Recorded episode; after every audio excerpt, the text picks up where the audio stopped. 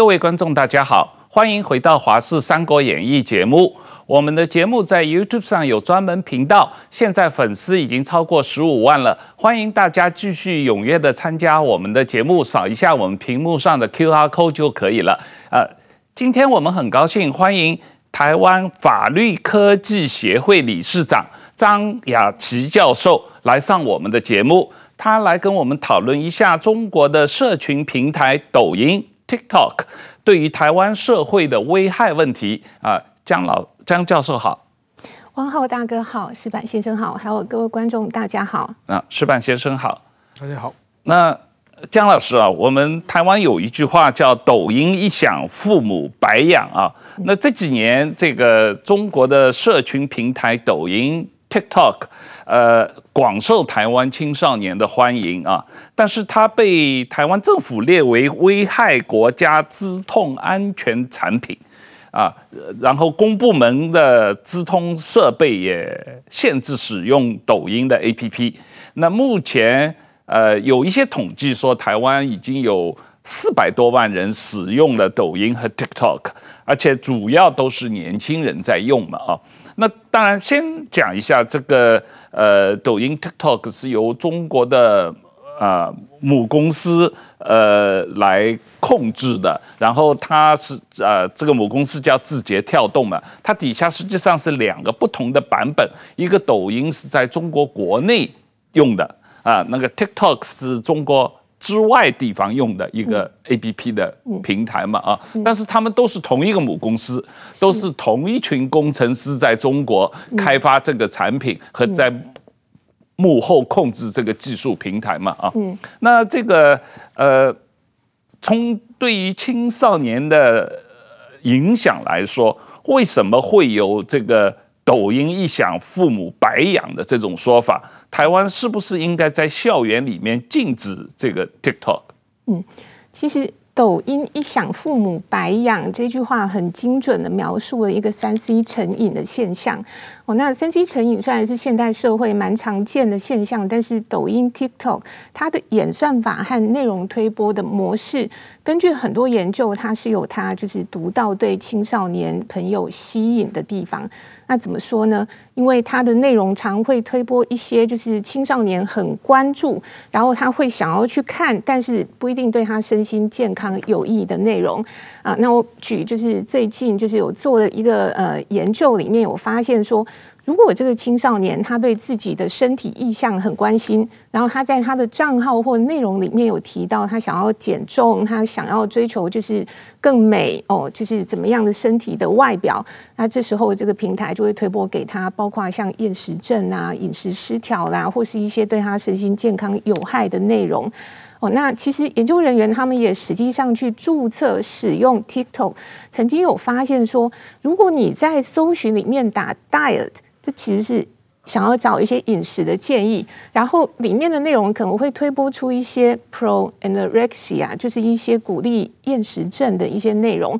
哦，所以我们会看到说，就是他是用这些大量的，可能有一些青少年他在成长的过程里面，他会比较缺少自信，他比较焦虑。然后呢，他就会哦让他看这些内容，然后来让他就是黏在这个平台上面。那这是一种。那另外一种呢，我们也发现，就是最近听到很多不同的挑战哦。那像最近呃，大家可能有听过呃昏迷挑战哦，然后把这个过程拍下来放在呃就是 TikTok 上面。那根据美国 CDC 的统计呢，就是到目前为止，昏迷挑战已经造成了大约八十人以上的死亡。那里面大部分都是青少年那我们会看到说，当然这种挑战虽然说它是针对所有的使用者，但青少年因为他心理上就是还没有完全的健全，然后他会比较容易会接受呃想要寻求同侪的肯定，然后去做一些也许超乎他能力的事情。啊，昏迷挑战呐、还有最近也许也有朋友听说过，呃，跳船的挑战，在高速行进的船里面呢，他去就是往大海里面跳下去，啊，那这些其实都会很容易造成就是对生命啊、身体健康、身心的危害等等。所以我们看到说，其实它是利用这种海量的内容的推播的资讯，去影响使用者，让使用者就黏在这个平台上面。那即便是刚刚就是汪浩大哥有提到说，他的母公司在中国，中国自己在二零二一年都曾经推出一个规定，就限缩十四岁以下的青少年使用抖音只能四十分钟。然后今年就是 TikTok 的执行长，他在美国国会听证的时候，周受资他就有提到，他不让他的小孩子使用 TikTok。所以这其实你会看到说，哎，中国自己还有就是这个公司的高层，他都觉得这个平台对青少年是有危害的。对，我我有看到一些统计数字，说台湾四百万呃 TikTok 的使用用户中间，可能呃七成都是年纪比较轻的，可能二十五岁以下的啊，十二岁到二十五岁以下，而且他们平均每天的使用时间可能超过两个小时，而且都是看那种。一两分钟的短影片啊，那么你两个小时要看一两分钟的短影片，那就要看多少了？一个小时有六十分钟嘛，一个小时看三个、三十个，然后两个小时看六十个，那看的脑子都没法，这个会长期会有一些认知失调的状况嘛，因为你很难专注讨论一个问题嘛，因为你都是很快的，断断断断断就。就分散注意力嘛？是是，其实有很多研究都有发现说，我们使用网络的方式会影响我们大脑的对世界的认知。嗯，那如果说长期在一个平台上面，它的惯用的形态就是用这种一分钟以下的短影音，然后大部分人都是在上面寻求一些比较娱乐哦无厘头的内容。那长期下来，这种海量内容的洗脑的过程之后，当然会影响人的一个认知的状态。这个呃，TikTok 在日本是不是年轻人也流行呢？日本也蛮多的。其其实我觉得不光 TikTok，这这这种形式，其实现在后来别的平台也出现了不同的这个短短视觉嘛。我觉得前不久有有一个日本蛮重要的事情，就是变成很大的社会新闻的，就是说，因为他们要拍摄嘛，它是特点不光是自己看别人，自己要拍摄表演嘛，就是有一个高中的学生跟他朋友。去吃寿司店，日本的回转寿司店，嗯、然后呢，他的朋友拍他，然后他就把那个寿司呢，嗯、就是这个回转是拿下来可以放回去嘛，对，因为是自己的，所以他把别人的寿司拿下来以后，然后把那个里面放下大量的那个很辣的那种呃辣椒粉，辣椒粉就不再再给他放回去，嗯、然后还拿。这个酱油的杯子呢，打开以后舔一下，然后再弄回去。嗯嗯，就这个事情播出之后，那当时是马上就是引起巨大的全社会的震动啊。然后就是说，它这个是这个是回转寿司店是个全国连锁店，它的股票跌了好好几十亿日币。对，股价暴跌。对，然后这个等于说造成影响，这回转寿司。都不敢营业了，嗯，因为回转寿司是一个私私人的空间，你在这个包厢里转过来，你拿下来就吃嘛，最后按盘子算嘛，嗯，是没有人监视的，对，所以说有一段时间日本的回转寿司变成你要服务员，他给你那个已经不转了，他给你一件一件去端，嗯，然后后来呢，这个当然说爆出来以后，这个这个学学生马上在学校，他变成了这种网络霸凌的被害者，嗯，所以他在学校待不下去了。然后他和他的父母去向这个寿司店道歉，这寿司店说这个拒绝道不能拒绝接受道歉啊。嗯。然后最后前不久是就是说民事赔偿，请让这个父母让这家人就是说赔偿日六千七百万日币了。嗯。这个是也是一个就是说对这家人大概是他父母的十年的收入了。嗯。所以说这这个应该是就是造成的影响。我想他这个这个高中生，他可能就是为了追求点阅率嘛。你这种搞怪的事情，呃，一定会招来很多骂声，但是点阅率一定会高嘛。也许他会拿到一点点收入嘛，可能几万日币的收入，但是这一下子要赔到父母的这个十年的年收。所以在这这种情况下，我想这个青少年他可能想不到这个到底自己在在做这个事情有多大的危害嘛，因为过去。过去的电影如果没有这个抖短视频的影响，可能这根本构不成话题。我想，在这个摄影机、这个 TikTok 这种短视频文化出现之前，应该也有也有人会在回转四吸，做一些这种搞怪动作。恶作剧，嗯，对。但是说真的，现在的影响力是非常非常大的，真的，一下子就家破人亡了。对，当然这个是一个社会层面的影响力啊，我们呃也关注到，但我们比较呃关注的江老师主要是要讨论一下他在政治层面的影响力嘛，因为过去两年来，我们注意到台湾也有越来越多的政治人物投入到经营。TikTok 啊，经营抖音的节目，当然最活跃的主要是两个人，一个是柯文哲，一个是罗志强嘛。那当然还有其他一些，主要是呃蓝白阵营的人，也有一些呃呃呃绿营的政治人物，呃有在抖音注册，不过好像几乎没有使用，也没有经营嘛。那这个里面有两个议题，一个是对于。呃，TikTok 的治安问题，这里面我们刚才谈到它的母公司字节跳动，呃，在国际上，特别是在美国国会被指控长期授予中国的中共啊、呃、母公司，呃，他们是有党委会的嘛，他们可以收集和调取用户资讯的最高权限，呃，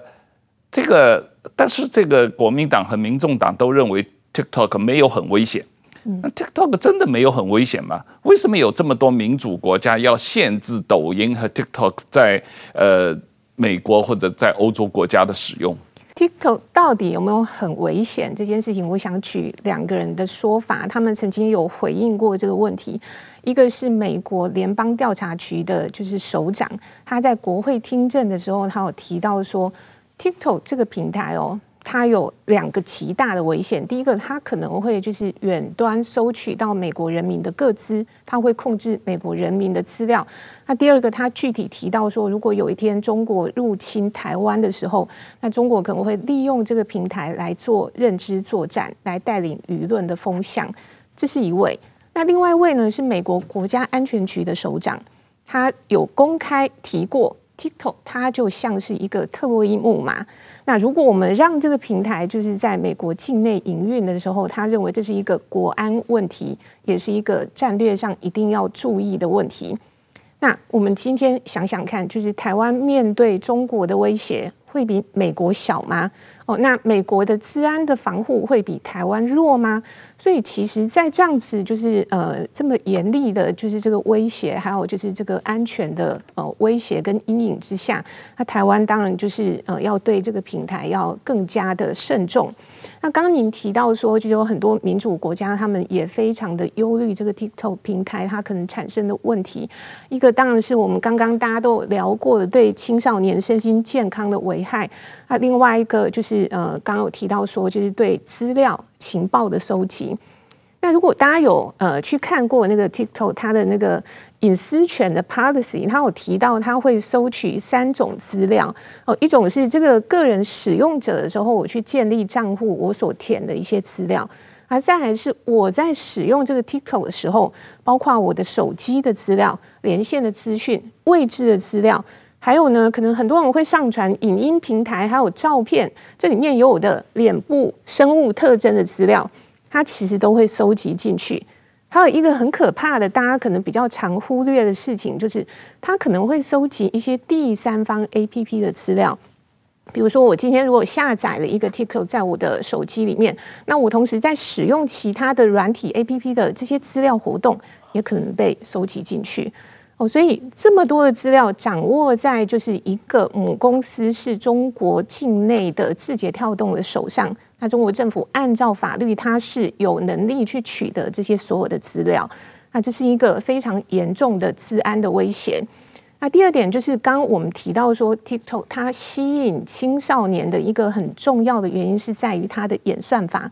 那这个演算法呢，其实也是这个公司内部它的机密，但是属于在中国境内政府可以控制的一部分哦。所以利用这个演算法呢，呃，这个就是理论上就是后台它就可以推播它想要推播的内容，然后去带领这个风向，去制造这个舆论。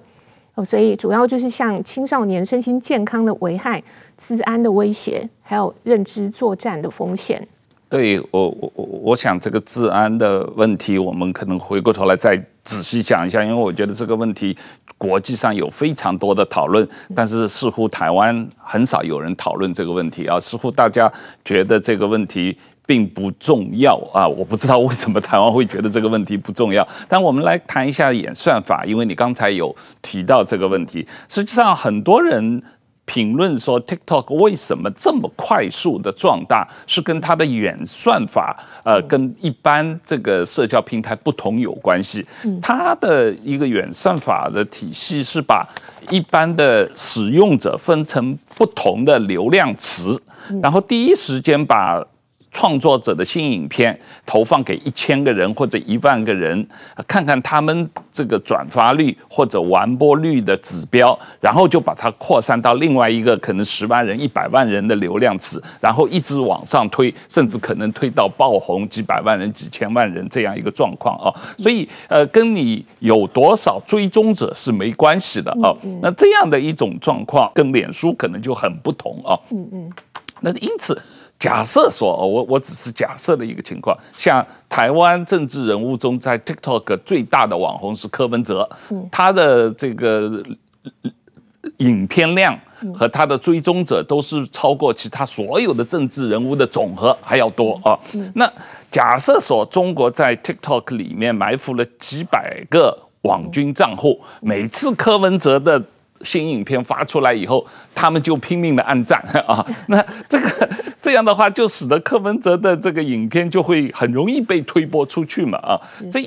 利用 TikTok 的演算法，很容易让他每个影片都在 TikTok 平台上爆红啊，嗯，这个对于柯文哲的宣传有很大的效益嘛。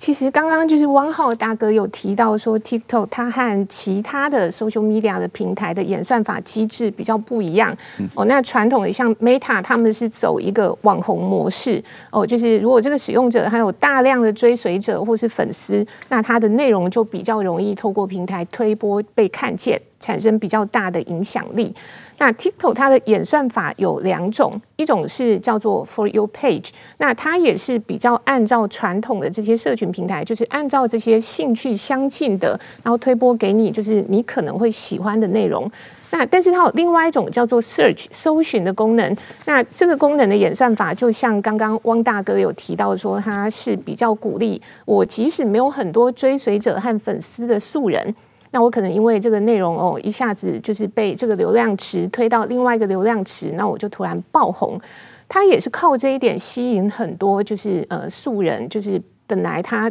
怀抱着一个可能一夕成名这个梦想的这个使用者。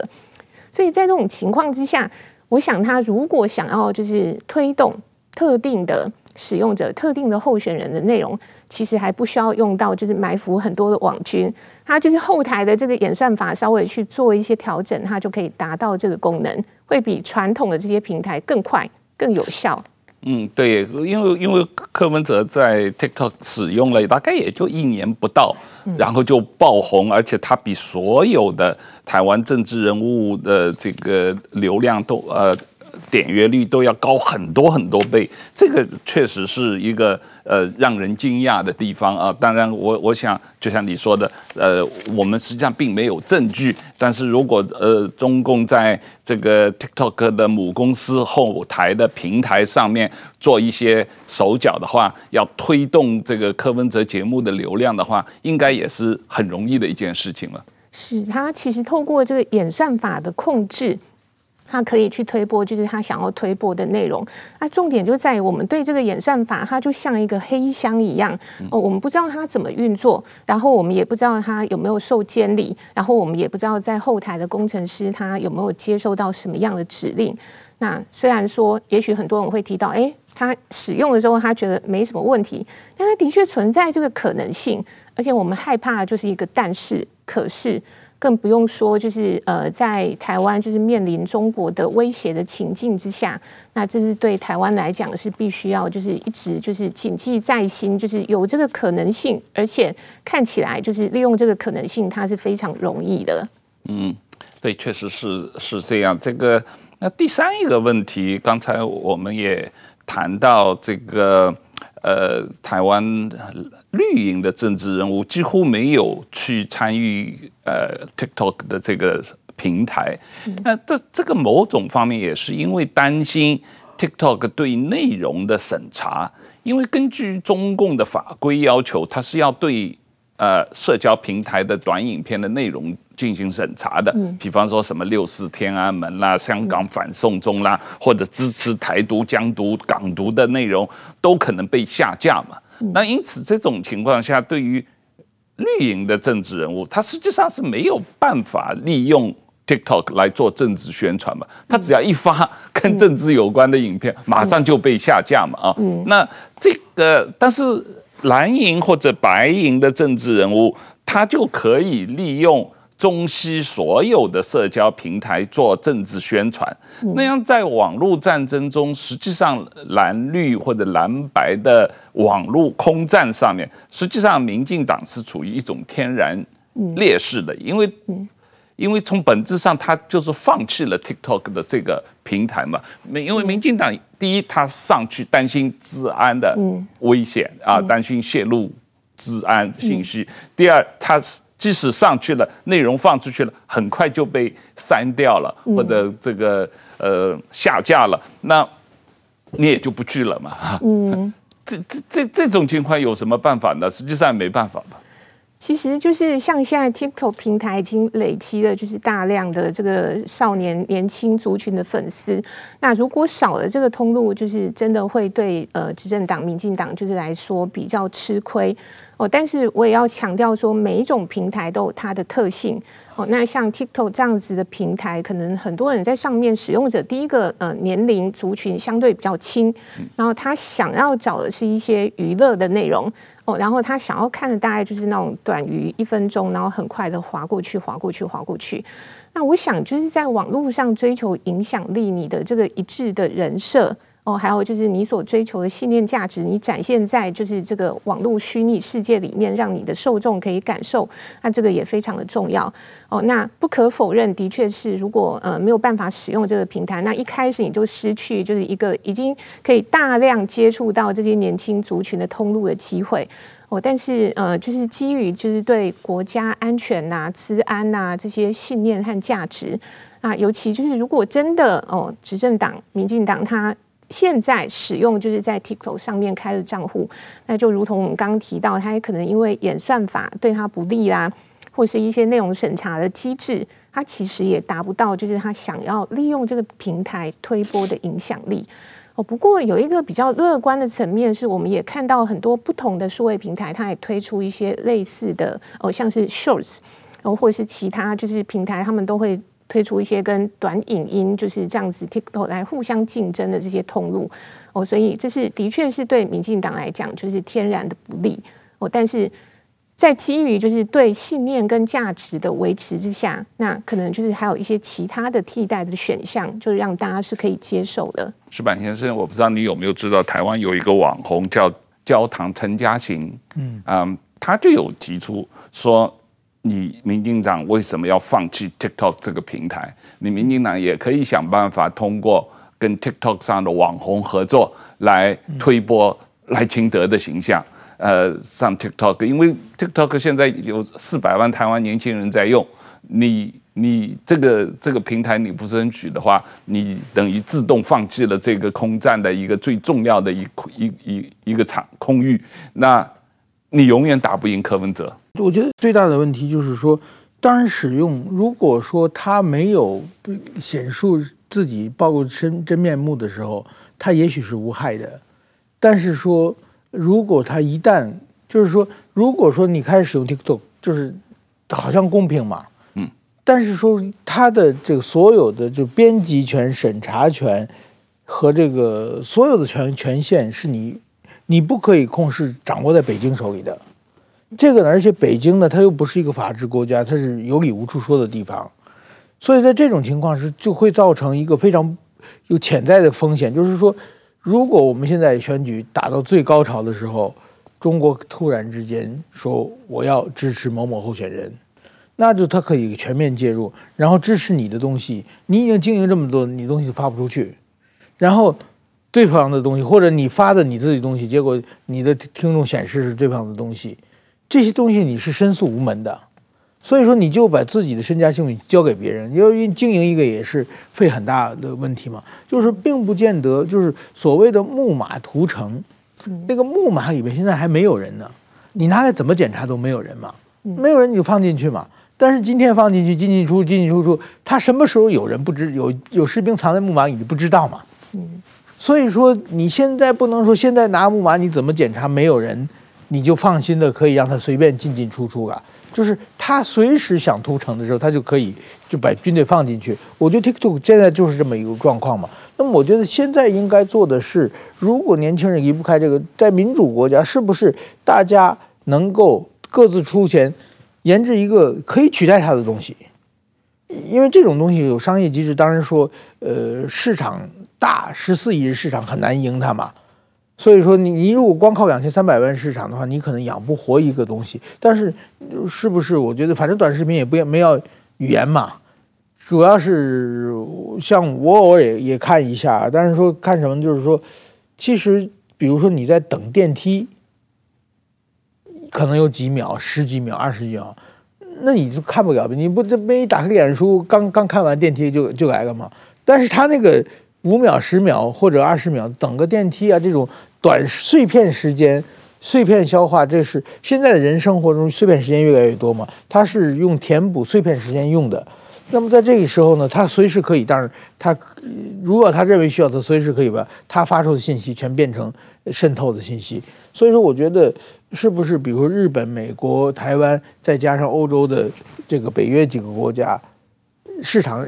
也可能有十几亿人口嘛？是不是我们就可以做一个？对太跟大家民主国家联合在一起，跟他对抗了。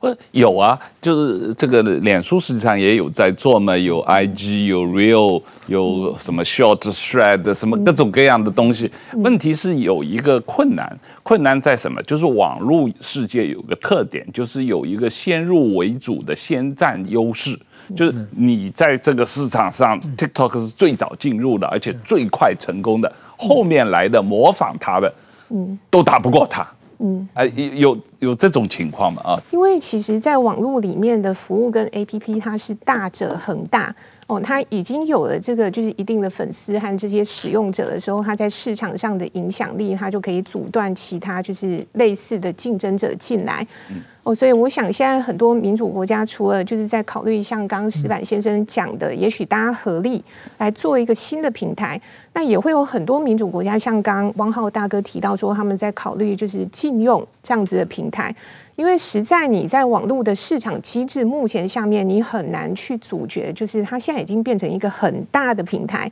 那你要就是阻止使用者去用它，那就是在市场机制上面就是会比较困难。所以民主国家才在考虑，就另外一个就是从法律的途径，就考量它的治安和国安的风险啊。那很多国家就开始就是推出一些不同的法律跟政策。那目前主要是有三种。那第一种像是印度，它就直接全面禁用啊。那第二种像是呃呃北约一些呃欧洲的国家，还有美国部分的州，它就是公务设备禁止使用 TikTok 哦。那第三种呢，就是立法禁用哦。那最近美国蒙大拿州，它也就立了一个法律，那禁止 TikTok 在它的州里面营运。那这里面就是三种主要的类型，当然还有一些就是次类型，但是大体上就是考量到刚刚就是呃两位主持人提到的问题，就是现在在这个机制下面，如果他已经有这么大量的粉丝，然后我们一时之间还没有一个平台可以去跟他对抗的时候，我们怎么去平衡、去抵消他可能产生的这个治安和国安的风险？对，因为刚才谈到国安风险，就是说，啊，抖音和 TikTok 在隐私各自收集和利用方面有很多保护不周的地方，被很多国家有罚款的记录嘛。那这里面，呃，比方说像台湾，你禁止在公部门中间用抖音，嗯啊，但是你没法禁止公务员或者军公教人员他的家属小孩用抖音或者用 TikTok，嗯那么。他们如果拍摄小孩拍摄家里的活动啊，或者是把把影片上传到网络，实际上这个大数据还是上去了。中国政府还是可以收集大数据，看到你们这些重要的公务人员或者军公教人员在做什么，在哪里嘛？啊，那最近有一个案子在乌克兰前线，就是有个俄罗斯军队的这个呃军人，这个他好像跟一个什么人在 TikTok 上玩玩这个，然后他就把他的这个拍了一些自己的短影片放上去了，这个放上去了，被乌克兰的情报部门看到了，马上导弹就打过来了，就把这个俄罗斯军队军营给炸了啊！所以你放了你的 TikTok 的话，你就会挨导弹啊！那这。这种情况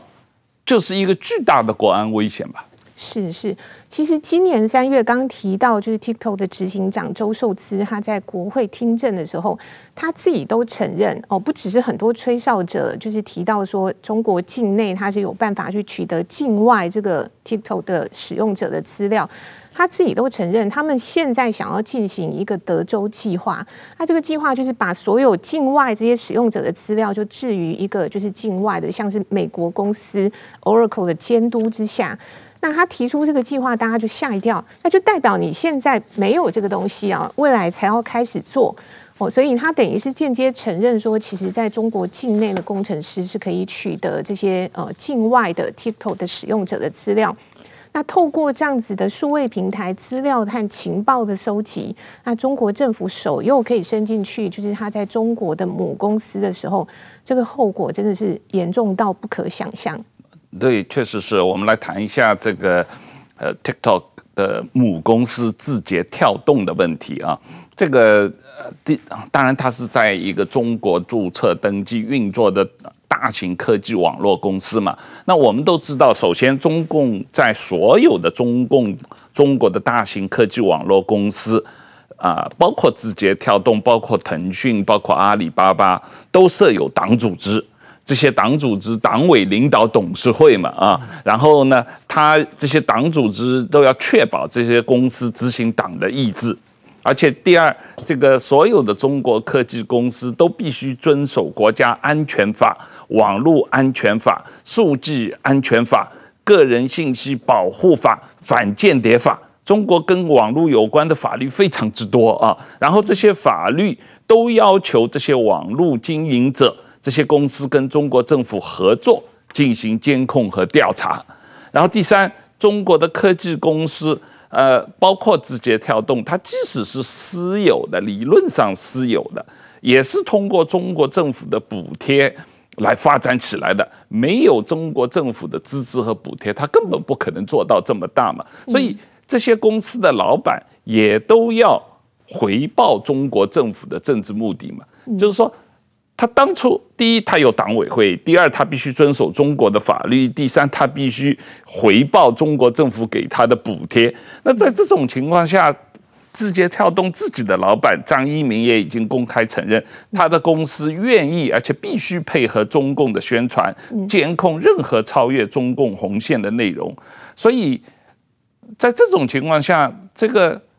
字节跳动只能跟中国政府配合嘛。是是，其实就像刚刚汪浩大哥有提到说，中国它有一系列的针对这些网络数据资料的这些法律，那这些法律呢，我发现它都有一个就是共通的用字，叫做国家安全。所以，它不只是在国家安全法里面强调它要维护国家安全，它在所有这些网络安全法、数据安全法、个人信息保护法，甚至最近刚出台的反间谍法，它都把这些数据资料、网络攻击基础建设就列为就是一个非常核心要保护的战略的资源。所以，即使中国就是相当的不透明，我们还可以就是从这些法律去反推说，他认为这些事情是非常的重要哦。未来就是一旦就是发生国与国或者是国家安全的考量的时候，这是他优先要保护的目标。那从这边你可以看到，那是为什么？因为其实这些东西就是的确可能被用来作为一些国安破坏的手段哦，去颠覆别人的社会哦，或者是去影响别人的那个国家或社会的认知。所以在这些法律里面，中国它等于是把自己围起来。那他要强烈保护，就是境内这些数据资料呢，就是绝对不要受到，就是他他认为就是一些境外势力的干扰。但是他有没有伸手去别人的国家境外，就是去做这样的事情？哦，那我们看到很多吹哨者，其实他都有提到说，中国境内的工程师，中国境内是可以拿到这些境外的这些 APP，它的使用者的资料。那刚刚也提到说，德州计划他们自己的执行长都承认，现在还没有办法做到，就是境内境外资料这个完全的分开哦。所以在这样子的法律哦，就是他把自己的数据资料保障的这么周全。但是他不时的去伸手去拿别人资料的时候，这就是我们现在就是民主国家还有对抗中国的时候，我们很担心的一个不平衡的状态。TikTok 的自己也有工程师出来揭露，就是在香港反送中运动期间，这个 TikTok 呃大量的把香港人在 TikTok 这个平台上所有任何可能这个反送中啊。呃主张光复香港，主张这个呃呃港独，甚至任何这个参与这个反送中游行，这香港有几百万人参与反送中游行，这些资料都被这个他们。送到中国去了嘛？啊，中国政府是有通过这个平台在监控这个事情嘛？是是，我们就看到很多吹哨者，他看不下去，所以他就会出来提到说，他们看到一些内部的情形。哦，那因为就是在中国境内，我们现在没有足够就是透明的资讯去知道说它里面怎么去运作，所以靠的很多都是吹哨者他所提出来的一些报告。那这些吹哨者，他们就提到说，其实 TikTok 它在运作上，它表面讲的是一套，那可能里面运作的又是一套。那中国政府它是有绝对的影响力，它可以去取得它所想要的资料。所以最近有很多吹哨者，还有包括就是陆陆续续出来的这些呃媒体的这些调查报告，都显示说，中共它会去观察、观测这些像是有关香港。这些异议者啦，哦，或是他这些民主异议者的这些资料，那他会追踪到海外去，所以这是我们刚刚就是提到很担忧的一点哦。那民主国家的阵营里面，我们是透明开放，但是呢，在另外一边呢，它是整个把网络围起来，然后严密的维护，那所有的资料呢，只要稍微有一点动到，它可能都要刻上就是国家安全间谍哦这个帽子。那所以这样子就是一个相当不平衡的状态。对，这个矢板先生，呃，我们前一段时间一直有讨论这个香港的那个例子，就是那个年轻的女学生在日本的社交媒体上发东西嘛。那当时她主要是用的是脸书啊发的一些东西，呃呃，但是即使她在脸书上发的东西回香港也是被。香港政府检控违反香港国安法嘛？但是因为脸书是美国公司，他在脸书上的资料不会轻易的给香港政府嘛。但如果他不巧是在 TikTok 上发东西的话，那他在 TikTok 上的资料就完全很容易就给中国国安当局或者香港国安当局了，因为他毕竟是中国公司，要受中国政府的控制嘛。啊，这这种情况你怎么看？不，我觉得这这就是相当的不公平感嘛。就是比如说，你在国外，你现在中国这个香港的国安法是一个超级法律，你在任何国家，何时何地，只要你批评中国政府或香港政府，你只要一进入说香港就可以抓抓你。但是说你在香港，你批评外国，随便你怎么批评，你是自由的嘛？这就是一个不公平的感觉。刚才讲 TikTok 这个，我想到什么？我想到这个，我我在节目节也举过例子，就是说。当年有个美国记者叫斯诺嘛，嗯，然后他跑到延安去嘛，嗯，然后跑到延安去写了一本书叫《红星照耀中国》嘛，就把共产党吹捧得很好。其实见到都是假象，嗯，那么他的书就可以，他是英文写的书，他的书可以在国统区，就是国民党统治的地方可以随便发行，只把名单名字改成一个什么《西行漫记》，其实内容都是一样的。那么在但是在共产党控控制的管控的地方，国民政府当时的发行的所有的书籍、报纸、杂志，一律是进不去的。对，就是非常信息的不公平嘛。我可以随意的在那里你那里宣传，造成的结果是什么呢？造成的结果是，就是当时国民政府的他的官营媒体，像中央日报什么，天天在骂共产党嘛。嗯。然后你看到《新闻你》，觉得哎，政这个报纸可能说假话。然后呢，你就宁可信相信这一个。当然，当时《中央日报》也没少说假话，在别的事情，所以他手信用不好。所以说，大量的所谓国统区的青年人就跑到延安去投奔革命嘛。当时共产党一直拿这个说事。当时的主要的信息的流动工具是书籍，是最终的，当然还有报纸，报纸对杂志。嗯，但是现在我们的人的每天，特别年轻人，他看书籍的时间跟看抖音的时间根本不成比例嘛。是，也就是现在的媒体传播的其实是抖音嘛。嗯，那么情况也是一样啊。中国可以随便的把他想输出的价值观输出出来。嗯，但是说现在我们不管 YouTube 还是所有的推特什么，在国外想进去，在中国全部被禁止住嘛。那又造成了当年的西行漫记那个时代的信息不对称嘛。嗯，其实我觉得这个是至少你要有要一个公平嘛。嗯，既然你不可能那个什么，中国是这样的话，那你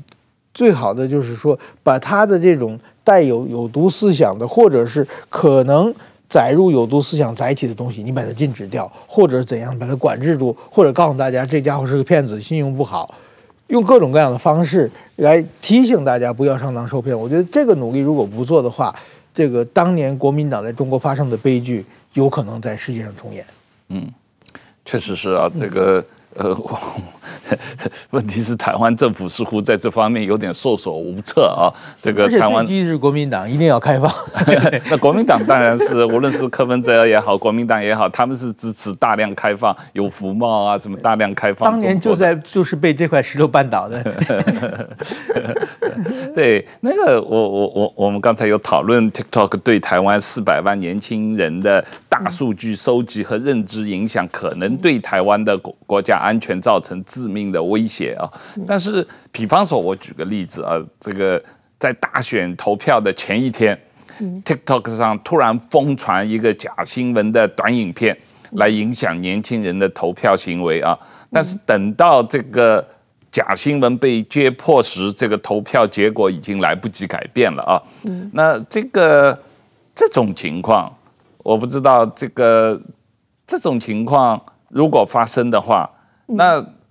这就是一个巨大的国安资讯的危机嘛？啊，是是，其实我们以前常在提，就是灰色的威胁，就是还没有这些战争武器或军火的攻击的时候，就是有很多攻击，它是我们看不见，没有硝烟，但其实就是战争，其实已经在开打当中。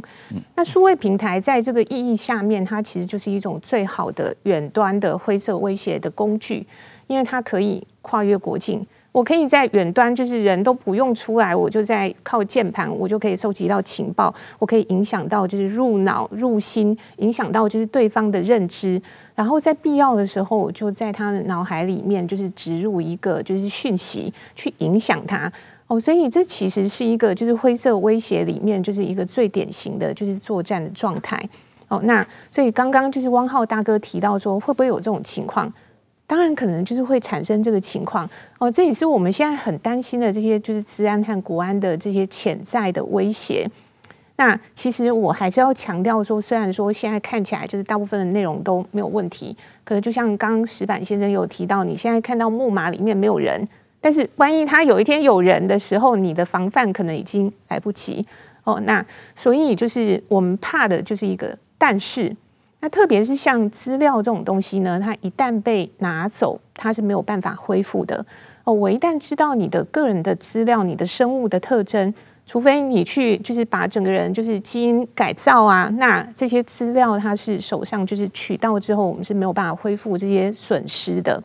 哦。所以数位平台它其实就是有这么多的特性，我们今天才花这么多的时间，就是大家民主国家才会都这么忧虑这件事情。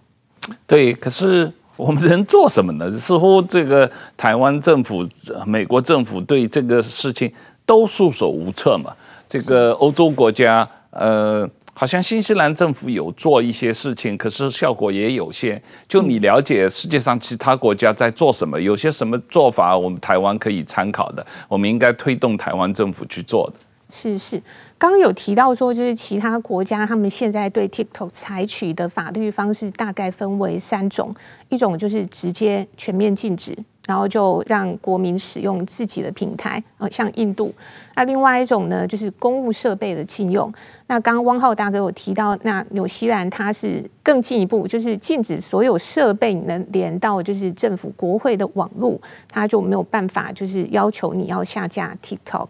所以它是扩及到就是设备以外，就是人谁可以连上这个公务的网络，那谁就不能够去使用这个平台。那我们看到，就是二零二零年，其实美国总统川普他也尝试过，就是引用行政权，然后要求 TikTok 下架。那除非呢，他同意，就是让美国公司把他的业务买下来。但是这一个提议呢，这一个也被法院就是认为说，就是法律上的正当性，就是需要再行检验，所以他这个做法也没有办法持续。所以，我们的确是就是民主国家，一方面要坚持民主人权的价值，那一方面你要对抗这种来自就是集权国家这种数位威权、数位平台的灰色的威胁，我觉得是非常非常的困难。那当然，我们今天如果说就禁了，这好像是一个简单、方便、有效率的选择。但是，我想就是所有民主人权、言论自由的取得都很艰难。哦，所以或许在直接走到最后一步的时候，我觉得我们要就是努力的尝试。刚刚像石板先生提到说，我们要不停不停的去说服大众，不停的去强调，跟大家说明说这里面可能存在的风险。哦，那其实台湾现在就是面对中国威胁这么严重，但是台湾同时在很多方面的就是民主、人权、自由都同时就是还是如常的进行。那我觉得这是一个就是非常困难，那也非常就是让就是大家值得珍惜的地方。嗯，哦，那我想这也是很多其他民主国家的阵营在对抗中国的时候，他们非常想要学习，就是台湾的民主的韧性。数位的韧性，所以你的意思说，因为我们要保护言论自由，所以我们也没办法完全禁掉这些平台。所以如果台湾人看多了，也许有免疫力了。就像你得中的病毒早中的多了，或者你得了新冠肺炎得了好几次，你就有免疫力了。呃，可是有时候发生的国安危机可能已经。来不及了，是是，这就是让我们很忧心的地方。可是，在民主国家里面，就是我们常很强调这个程序。嗯，哦，当然我自己也觉得，相信这是一个很严重的治安跟国安的威胁。可是，我们也要努力哦，就是像汪浩大哥、石板先生，透过这样子的影响力，就去跟大家说明说，这里面的威胁和危险，它是多么的严重。然后，在这个过程里面，就是说服，就是社会上大多数的人。他可以同意说，这一个平台其实对台湾来讲，它是一种就是极大的威胁和隐忧。嗯、哦，那所以我才想说，就是呃，就一个民主国家，然后他要对抗这个数位威权集权国家来讲，这真的是一件很艰困的挑战。对，关于网络战的问题、资讯战的问题，有过很多讨论嘛？啊、嗯，那也也强调这个民主国家和集权国家的资讯战有一个不对称的问题嘛？嗯、我们。呃，简一燕也来我们的节目，有谈过这个问题。实际上，朱静一老师也谈的这个问题，当然他比较多的是从贸易公平的角度来谈这个问题。但是最后的结果都一样。你你在一个自由、民主、信息自由、言论自由、出版自由、开放的社会，跟一个集权自由，就像你刚才说，他把他自己内部保护的好好的，他有。一个防火墙长城保护起来，但是他对你的攻击，他是随意的，所以你完全没有自我保护的话，几乎是说我是呃没有对自我防护的这个呃能力的，然后我又没法攻进到他那边去，所以这种这种作战是完全不对称的嘛？是。所以其实就是像这样子，就是不对称的战争。刚才提到说，数位平台它就是一个这种不对称的战争最好的工具。